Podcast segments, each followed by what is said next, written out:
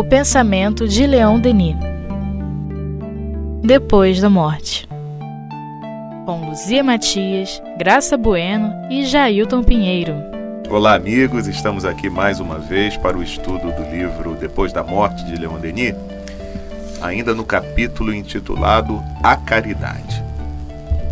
Leon Denis nos fala: A caridade tem outras formas que não a solicitude pelos desgraçados. A caridade material ou a beneficência pode se aplicar a um certo número de nossos semelhantes sob a forma de socorro, de sustentação, de encorajamentos. A caridade moral deve se estender a todos aqueles que partilham da nossa vida nesse mundo. Ela não consiste mais em esmolas, mas numa benevolência que deve envolver todos os homens, do mais virtuoso ao mais criminoso, e regular nossas relações com eles. Essa caridade, todos podemos praticá-la, por mais modesta que seja a nossa condição. Então, é um desafio, né? Oh. É... Porque a simples convivência com as pessoas de pensamento é diferente, de projetos existenciais diferentes, de visões de mundo diferentes, já é um desafio, porque a pessoa expressa aquelas opiniões, a pessoa expressa aquelas ideias, a pessoa quer quer tratar daqueles assuntos que lhe interessam e você está ali, meu Deus do céu, que absurdo! né? É impossível que uma pessoa consiga viver pensando desse modo. E é, você sai da crítica ao pensamento para criticar a pessoa. Exato. Né? Então a gente tem que estar tá muito acordado para isso. Não sou obrigado a concordar com esse pensamento. Não sou obrigado a aprovar essa ideia. Mas preciso é, separar a pessoa da ideia. Isso. E né? respeitar, né? Respeitar, Mesmo que não seja do nossa linha de pensamento. Exato, não ficar vibrando negativamente para a pessoa, né? Não ficar. É, como é que você vibra negativamente? Está no teu pensamento. Pessoa horrorosa, que pensamento horrível, que a pessoa está tá vibrando. É. Né? está vibrando. E se a pessoa estiver fragilizada, ela vai receber aquilo. Hum. Então é uma vigilância muito grande que a gente tem que ter. Né? Separar a pessoa pensa coisas e pensa a vida de uma forma totalmente diferente da minha. É, tenho lá meu julgamento sobre o pensamento da pessoa, mas tenho que separar a pessoa, né? E nesse, em algumas situações você consegue até ter compaixão, uhum. né? Porque você fica imaginando como é viver nessa, nessa vibração desses pensamentos o tempo todo. Se você troca ali uma hora, duas horas, já fica mal. Imagina a pessoa que está dia e noite dentro daquela, daquela esfera de ideias. Né? É verdade. É, ele fica mergulhado nessas ideias e, e não consegue. É por mais que você fale algo diferente para despertar, ele não consegue às vezes alcançar. É, nós também não conseguimos não, alcançar muita coisa. Não né? consegue alcançar. Então, assim, é difícil, é chato, a gente reluta, mas temos que conviver com as diferenças. Né? Isso é o mínimo. É. Porque senão, quando é que vai chegar nessa coisa aí do criminoso, né? Que Leon Denis fala aí, né? É, que deve envolver todos os homens, do mais virtuoso ao mais criminoso. Né? Então, essas pessoas que têm apenas um pensamento diferente nem são criminosas. Exato. Né? E a gente tem que estar tá buscando envolver até o mais criminoso no sentimento. É. é trabalho, né? É, e eu acho interessante porque tem momentos, não é sempre, né? Porque a gente também já cresceu um pouquinho. Mas tem alguns momentos em que a gente se deixa tomar de orgulho assim muito grande e se compara com o outro e a gente se acha muito melhor do que o uhum. outro, né? Uhum. Então por isso que nossas ideias vão ser sempre as melhores, uhum. nossos pensamentos são sempre os, os mais primorosos e tal, e o outro, né? É que é que está infelizmente mais abaixo da gente, aquela coisa toda.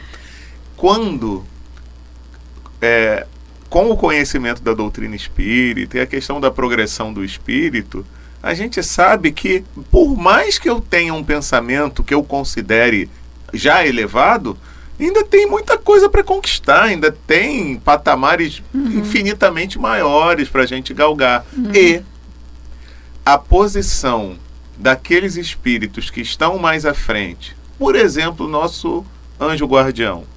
Em relação a nós, como é que é, né? Uhum. Ele uhum. convive com a gente dessa forma que Leon Denis está dizendo, uhum. né? Até nos dando um exemplo de como a gente deveria lidar com o outro, né? Mesmo que a gente considerasse o outro mais abaixo, já não está certo isso, né? Sim. É. Mas mesmo que, que você identificasse que em alguns pontos ele precisa ainda crescer um pouco mais e tal, mas a forma de você lidar e de você conviver com esse outro, a gente deveria se mirar, já que a gente não consegue se mirar sempre no Cristo, né? Tudo bem, é o nosso modelo e guia, mas com alguém que está um pouquinho mais abaixo dele, uhum. né? E que está acima de nós, evidentemente, uhum. e que dá esse tipo de exemplo de convivência. Uma vez eu fiquei pensando nisso, sabe?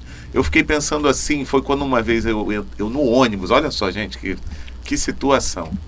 Entrei no ônibus e tal, e se sentou do meu lado uma pessoa que eu achei estranho e eu comecei a me incomodar com aquela pessoa ali do meu lado, eu não sei porquê, que tipo de, de, de, de vibração ou o que, que foi que tocou. Aí na hora veio assim na minha cabeça. Imagina como são nossos guias, tem que conviver uhum. com as uhum. nossas vibrações pesadas, uhum. né? Sim. Então imagina como é que não deve ser, né? Sim. Porque até mau cheiro a nossa vibração deve ter. Tem odor, né? Tem sim, odor. Sim. É, mas são, são assim, para mim eu experimento mais em incômodos, né? O incômodo é de ouvir aquelas ideias que a gente tem que dar espaço para a pessoa expressar suas ideias. Você não vai estar num grupo de pessoas só falando o que você pensa. Você tem que dar espaço para as pessoas falarem o que elas pensam. E as ideias daquelas pessoas são tão te batem tão mal, são tão absurdas, né? E você, aí você mistura as ideias com a pessoa. Isso, isso. Não, que isso são isso. ideias que a pessoa tem, mas isso não é a pessoa. Isso. A pessoa tem qualidades, a pessoa tem é, a sua vida, a pessoa constrói alguma coisa, a pessoa dá amor para alguém. Então a pessoa é uma coisa muito maior do que aquilo que ela está expressando. E a gente fica com raiva da pessoa, né? Porque Sim. mistura a pessoa com as ideias, né? É um trabalho muito grande né, a ser feito. Mas eu acho que uma coisa é interessante observar. É, a gente, com o estudo, a gente fica acordado na situação, no, como aconteceu com você no ônibus. Na própria situação, você, opa, o que, que é, é. isso? O que, que eu estou sentindo? Que situação é essa? Quem sou eu, né? Para estar tá aqui é, fazendo esse julgamento, né? Então, porque a maioria nem acordado está para isso, né?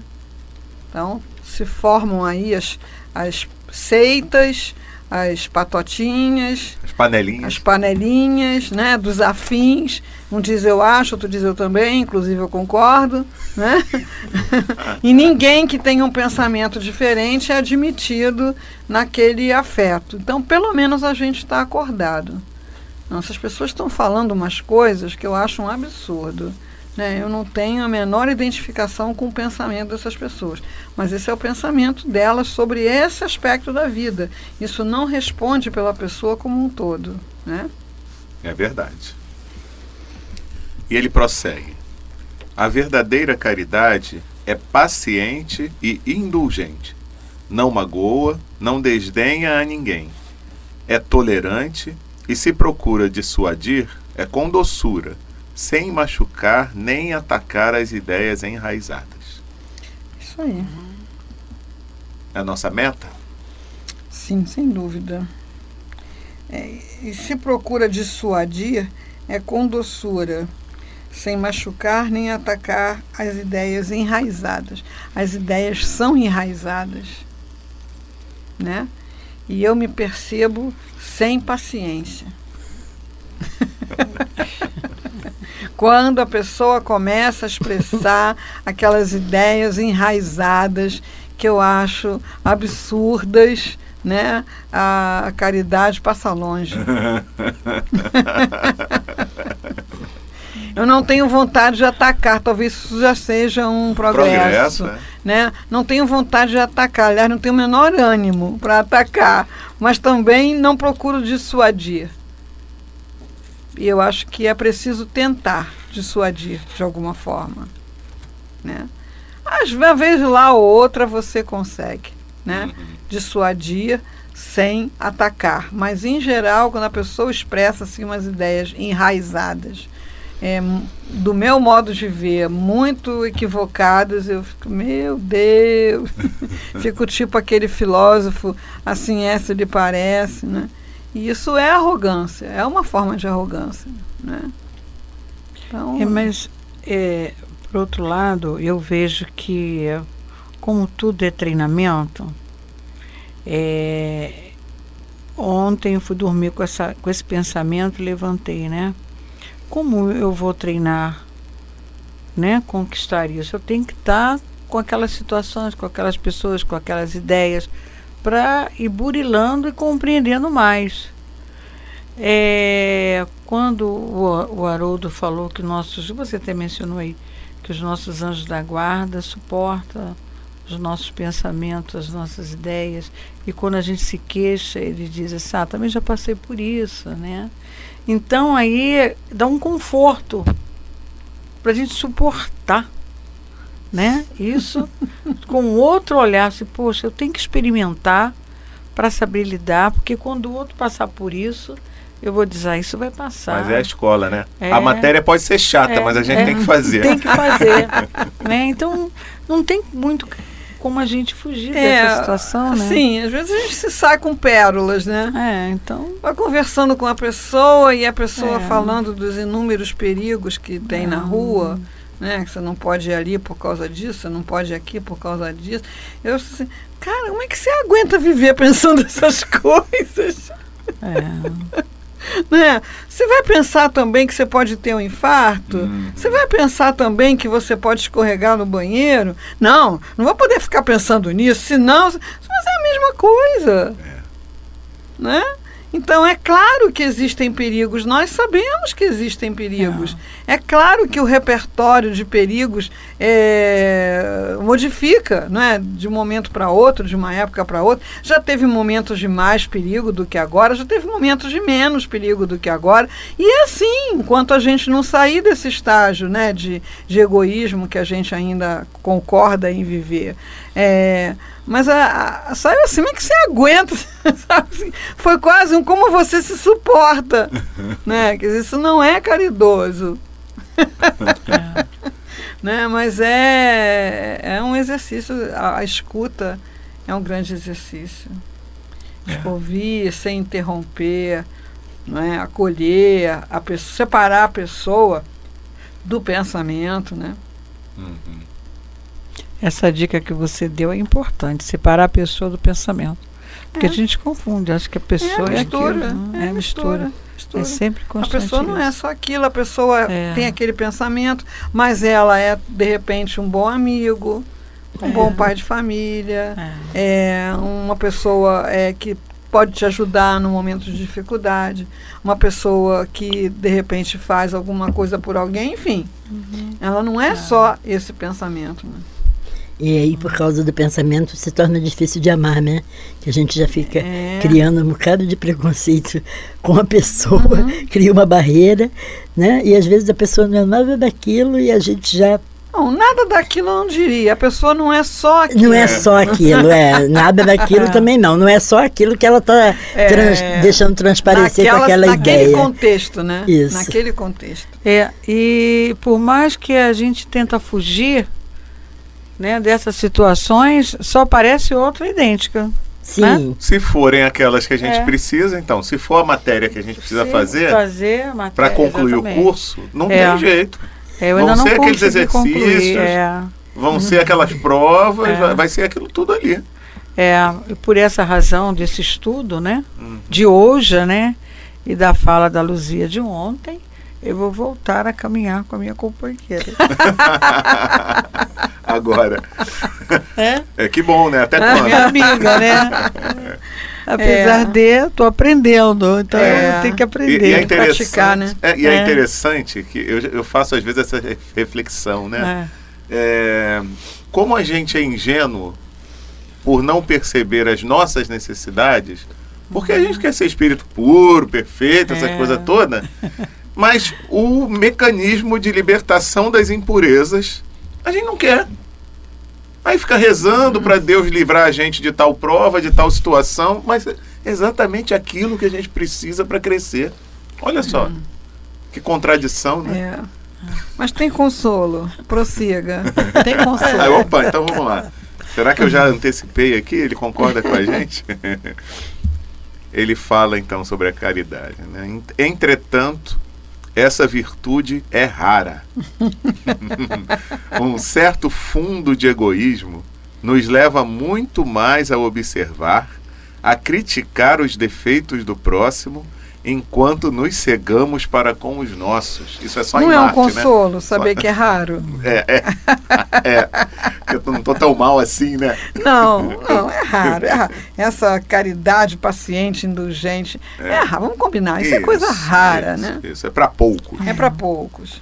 Mesmo que haja em nós tantos defeitos, empregamos voluntariamente nossa sagacidade para fazer sobressair os defeitos dos nossos semelhantes. Por isso, não há verdadeira superioridade moral sem a caridade e a modéstia.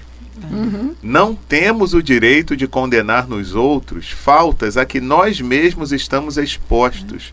E embora nossa elevação moral nos tenha libertado dessas fraquezas para sempre, não devemos esquecer de que houve um tempo em que nos debatíamos contra a paixão e o vício. Ah, é o papo do anjo aí. É, olha só que legal. Eu sei o que é isso porque eu já tive nesse lugar. Exato. É, então, assim, aí você pode levar o consolo. Porque você está dizendo para a pessoa que você entende Isso. aquele erro, aquela situação. Agora, quando você só critica, você não consegue nada, né? É verdade. Se você puder dar uma introdução, assim, né? Agora me ocorre isso, né? Não, eu, eu, eu já me senti assim. Né? É, Mas eu resolvi ver se podia pensar de outro modo, porque assim estava me, me fazendo mal. Né? Eu já tive esse interesse nessas coisas, mas eu resolvi me interessar por outras e para mim foi melhor do que ficar ali lá de cima dizendo eu não sei como é que você aguenta pensar essas coisas, né? Eu não sei que graça que você acha nessas coisas, né? Quer dizer, não, eu entendo, já tive nesse lugar. O papo né, do amigo. né? Eu já estive nesse seu lugar, eu sei como é que é, isso.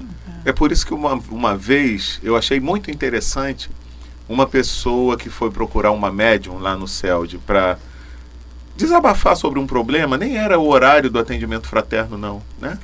E foi falar, era uma questão relacionada à convivência com o, cônjuge, enfim, uma dificuldade lá.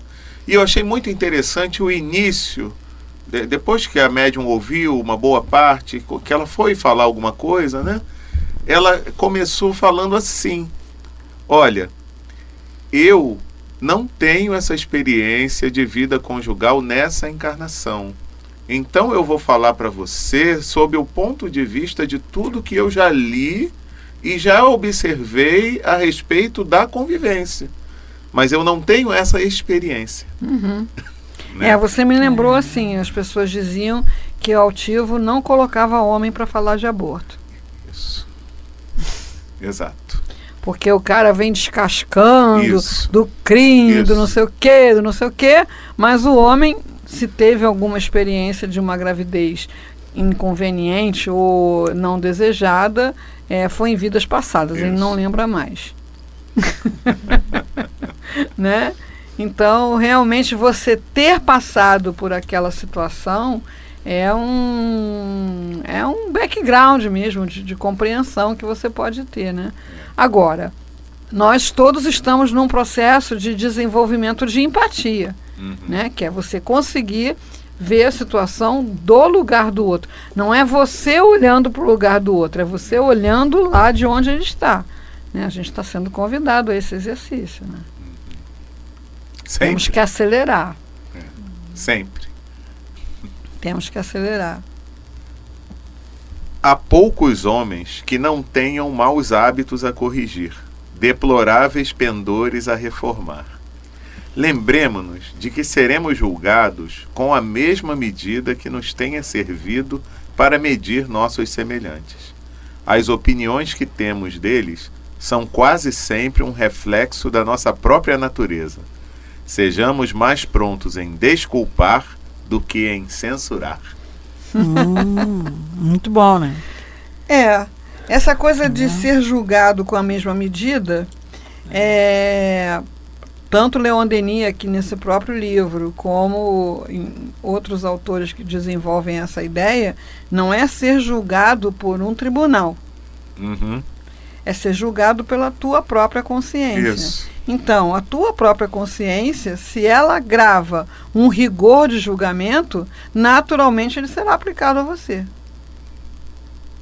Então, sempre que você trabalha perdão, você tem que trabalhar auto-perdão. Porque a pessoa que não consegue se perdoar, não consegue perdoar ninguém. Não sabe como faz. né? Então, assim, perdão não é esquecer, perdão, perdão é compreender. E compreender é um exercício.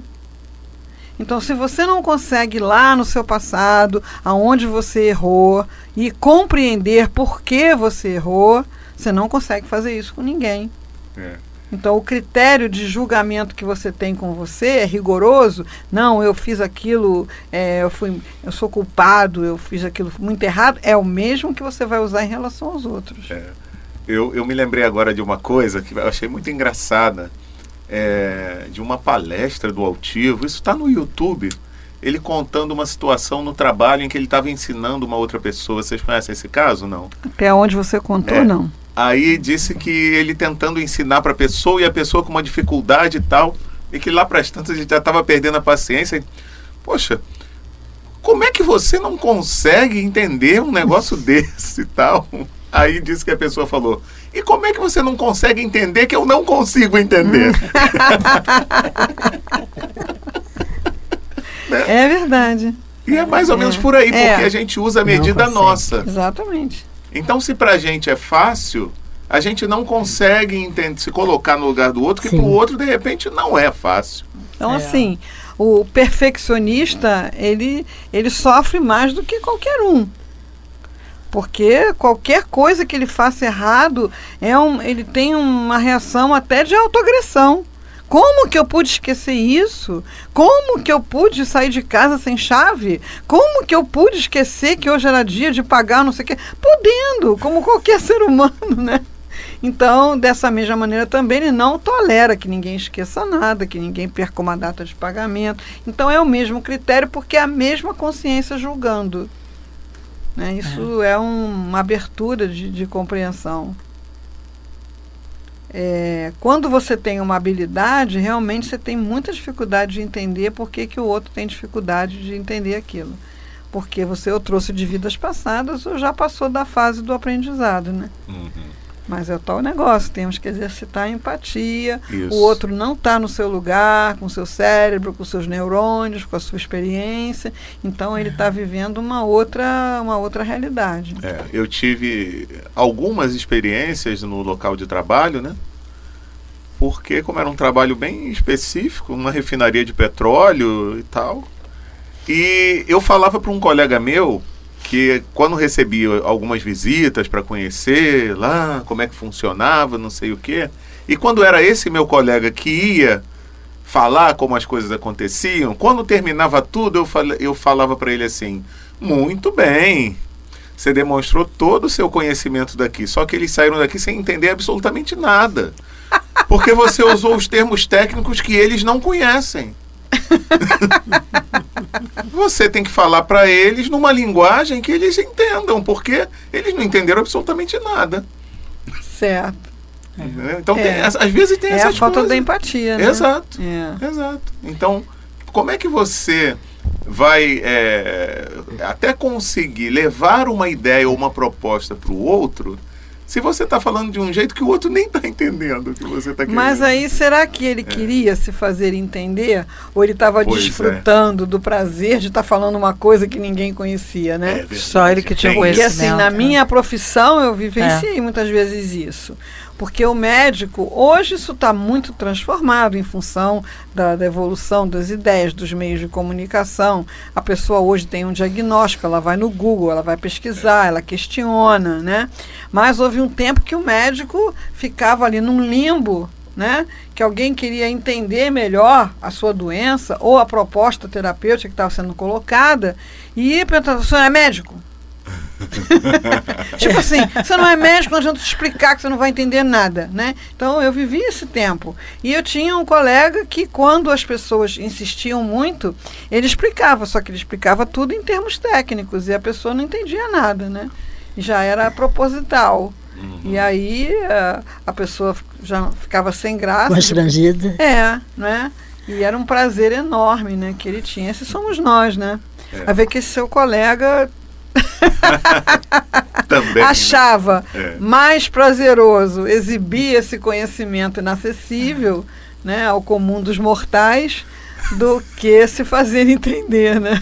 É verdade. Mas isso não tem nada a ver com orgulho. Não, não, não. É um absurdo ter gente assim, não é, Jair? Não é, enfim. Nada é mais funesto para o futuro da alma do que as más intenções, do que essa maledicência incessante que alimenta a maior parte das conversas. O- as conversas, mas não somos de nós aqui não. São Não, outras não, conversas de outros, longe. outros, é, é. é, Naquele é. tempo, né? Isso, isso. O eco, o eco das nossas palavras repercutem na vida futura. A atmosfera dos nossos pensamentos malévolos forma como uma espessa nuvem que envolve e entenebrece o espírito. Abstenhamo-nos dessas críticas, dessas apreciações malignas, dessas palavras escarnecedoras que envenenam o futuro.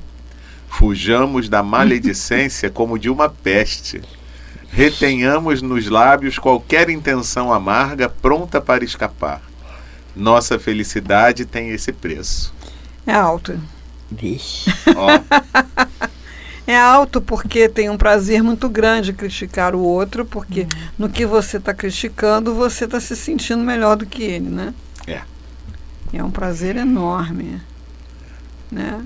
Então, mas é tem que tem que renunciar e a gente fica dependente disso, né?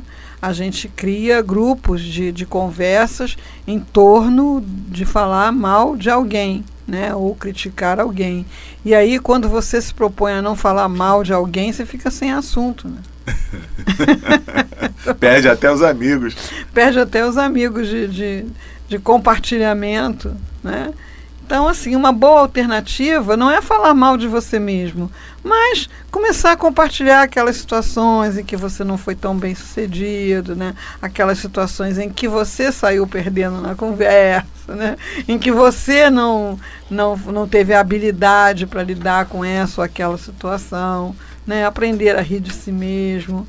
Agora, é, é, um, é um vício mesmo, muito difícil de você estancar. Eu acho que a gente pode fazer um programa de leitura desse parágrafo três vezes ao dia. né? Ah, Pelo meio do dia, dá, deixa eu tomar aquele remédio, aí você vai lá e aí você se segura até de noite, né? De noite tá, como ele fala aqui, né? Tá na ponta da língua para sair. Eu só, peraí, deixa eu tomar o remédio, né? De novo. Não, e tem que vencer Boa ideia. essa, esse costume, né? Porque É hábito. você chega em casa, por exemplo. E aí, como foi seu dia? E você nem queira saber. Aí pronto. É hábito. É. Né? Mental e espiritual. Né? Vem de outras vidas e você faz outros acordos aqui, então fica uma coisa muito forte. Né? Então, acho que três vezes ao dia tá bom. Que nem o remédio da miopatia, né? É, fujamos da maledicência como de uma peste. Ele não podia ser mais claro do que já foi, né? É, retenhamos nos lábios, nos lábios. Engole. Engole, bebe água, engole. É, água da paz. É. E assim, a gente de repente tem uma chamada dessa, dá uma melhorada uns dias, daqui a pouco recai, né? É. Como todo vício. Como todo vício. Então é sempre fazer uma confissão de, né? Quando é o alcoólatra, né? Eu sou fulano de tal alcoólatra. Eu sou fulano de tal maledicente. Maledicente. Deve É, ter o MA, não tem não? Maledicente anônimo. Vamos criar? Vamos. Vamos pensar nisso nessa semana. Vamos criar. Então aí a gente consegue dizer, olha, estou uma semana sem falar mal de ninguém. Ó, é a Ó. proposta, meus caros amigos ouvintes. Ó, uma semana, hein? Uma semana. Tá? Vamos lá. Quando nós voltarmos na próxima semana para continuar esse capítulo, vocês vão se lembrar e disso. evite a primeira fofoca. Evite. é. Use uma fita adesiva se necessário. É, meus amigos. Muito bom. Vamos nós. Então, na próxima semana, com o dever de casa feito, nós voltamos a falar sobre a caridade, esse capítulo tão bom aqui do livro Depois da Morte de Leon Denis. Um grande abraço e até lá.